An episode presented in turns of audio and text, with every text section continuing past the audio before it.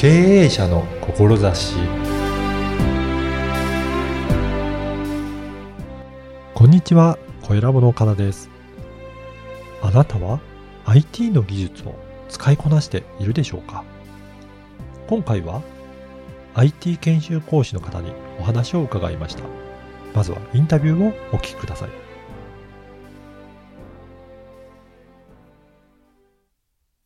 今回は IT 研修講師の二垣ひろみさんにお話を伺いたいと思います。二垣さんよろしくお願いします。よろしくお願いします。あの、IT 研修講師ということで、いろいろな企業の講師をされているようなんですが、はい。どういった、あの、研修というかセミナーとか講師とかやられることが多いんでしょうかね。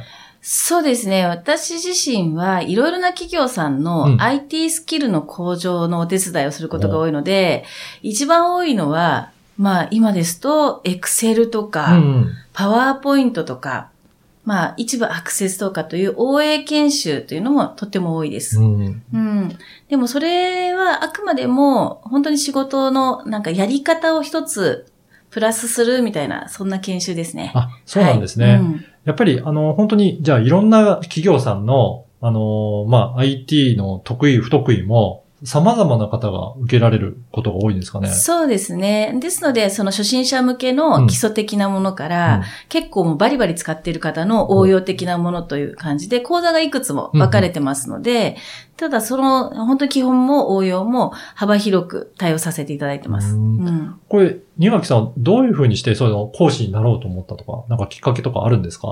これがですね、すごくあの、ちょっと不思議なご縁というかなんですけれども、あの、私、あの、経営者の会で活動していますが、もともと私、あの、システム開発をやっていたんですね。うんうんですので、大学卒業してからずっとあの、企業さんに、こんなシステム入れませんかって言って、提案して作って収めて、うん。で、運用するのをサポートするという本当のシステム屋さんだったんですね。はい。なんですけれども、その、経営者の会の中のある方から、まあ、その方がやっていたのも研修講師だったんですけれども、その研修会社の方で一人ぎっくり腰になった講師がいると。で、登壇の3日前に、はい。立てなくなりましたと。は い突然言われたんですね。そう。で、で、その人じゃないですよ。知り合いじゃない別の講師なんですけど、で、代わりを探してるんだという話が来ました。うん。で、たまたまその時に、あの、まだもう10年、あ8年ぐらい前の話なんですけれども、その時だとまだ Excel の VBA ってはいご存知ですかね、マクロ VBA って。で、それってまだやれる講師少なかったんですね。うん。だけど、それを使ったプログラミングの研修という、ちょっとね、レアな講座だったんです。だから、できる人を探すのが結構大変だったみたいなるで、ほど。うんでも私はそのシステム開発の中で、その、まあ、VBA とか VB を、という言語を、うん。たあの、触っていたので、はい。で、できませんかっていうお話が来ました。うんうんなのまあそこで、じゃあせっかくなんで、じゃあやってみますよ、と。うん。いうことでやったのがきっかけで、研修をやることになり、おう。やったので、研修会社に登録することになり、そしたらまあ、じゃあこういうのできますかねという話になって、ぽつりぽつりとお仕事をいただくようになったんですね。そうなんですね。うん。最初のそのきっかけとなった、その講師、まあ突然3日前とかに依頼されたわけですけど、はい。それはうまくこなすことは可能、できたんですまかあ、なんとかなるんじゃないっていう。そうなんですね。なかなか、その IT のシステム開発してる人が、いきなり、なんか、講師やってくれって言っても、なかなかそんなに喋れる人ばかりいないのかなと思ったんですけど。ああ、そうかもしれないですね。うんただ、今までにも、その会社の中で、はい。あの、新人とか若手の、あの、社員に対しての、うんまあ、研修みたいなこともやったことがあったりとか、もう、あと、もともと結構喋るのは得意な方だったりとかですね。そうなんですね。じゃあ、やってみたら、結構できたなっていう感じだったんですねうん、まあ、なんとかなりましだた。ああ、そうなんですね。じゃあ、そこから依頼もちょっとずつ増えていって、そうですね。だんだんだんだん増えていって、はい。で、やっていくうちに、はい。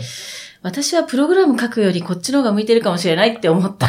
そうなんですね。じゃあ、やってるうちに、なんか、講師業もすごくいいなっていうことで、はいじ。ゃあそこが今はもうメインのようなそうで感じになってるんす。ですね。今はもう講師メインで活動しています。その活動の仕方なんですが、はあの、まあ、研修会社に登録されてるって先ほど申し上げたんですか、はいやっぱりそうやって登録をされてるんですかね？そうですね、うんあの、研修会社さんっていうのは企業にうん対して、まあ、例えば年間の社員契約、経営、社員教育を考えるにあたって、これこれこういったプログラムをやりましょうって提案するんですけれども、はい。そうするといろんな分野の研修が必要になりますと。うんで、研修の講師っていうのは、それぞれの今までの経験から得意な分野が違うので、はい。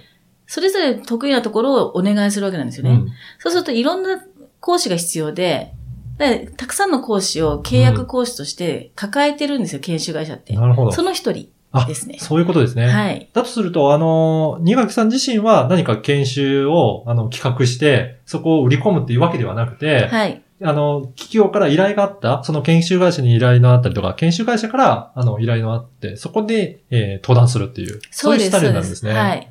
まあなんか、いわばタレント業っぽい感じ この現場あるから行ってくださいみたいな感じですねー。そうなんですね。はいあの、この番組は、あの、経営者の志という番組なので、ぜひその、研修の講師としての志もお聞かせいただきたいんですが、はい。はい。そうですね。あの、まず、講師としてっていうことだと、その、例えば仕事を思うんですよね。でも一つのスキルが加わることによって、今までできなかったことがやれることになると、仕事に対して前向きになったり、はい自分でもっとやってみようっていう意欲をかき立てるっていうことがあると思うんですね。だから私まずそこをお手伝いすることがすごく価値があると思っています。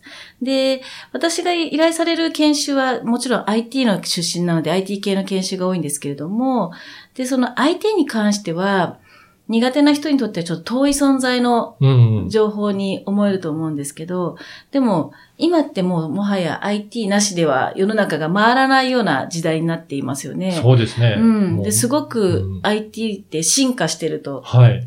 思うんですよね。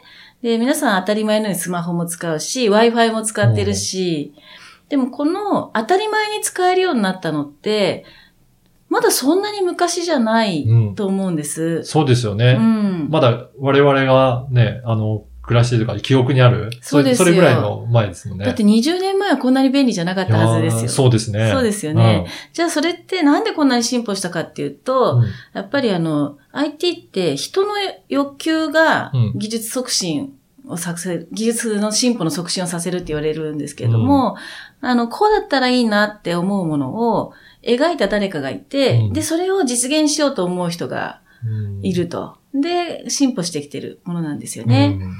で、昔のあの、ハリウッド映画とかで、はい。よくあの、えーマトリックスでバーチャルな世界に入り込んだりとか、はい。マイノリティレポートで壁に手を当てたら画面が出てくるとか、っていうのを見たことがある方いらっしゃると思うんですけど、あの、映像化されるものって実現化されるって言われていて、おそれが本当にまさに今私たちの手に届くところに存在するようになったって思うんですね。そうですね。なんかそれに近いような技術ありますよね。ありますよね。で、ね、自動車だって自動運転になったし、あの、今コマーシャルで、どこでもドアがやってきたって、うんこのテレワークのことを言ってるじゃないですか。はい。うん。だからなんかこう、ありえなかったことが当たり前にできるようになってるんですよね。うん。だから、全然 IT って遠くなくって、私たちの生活の本当にもう中に入り込んできてて、うん。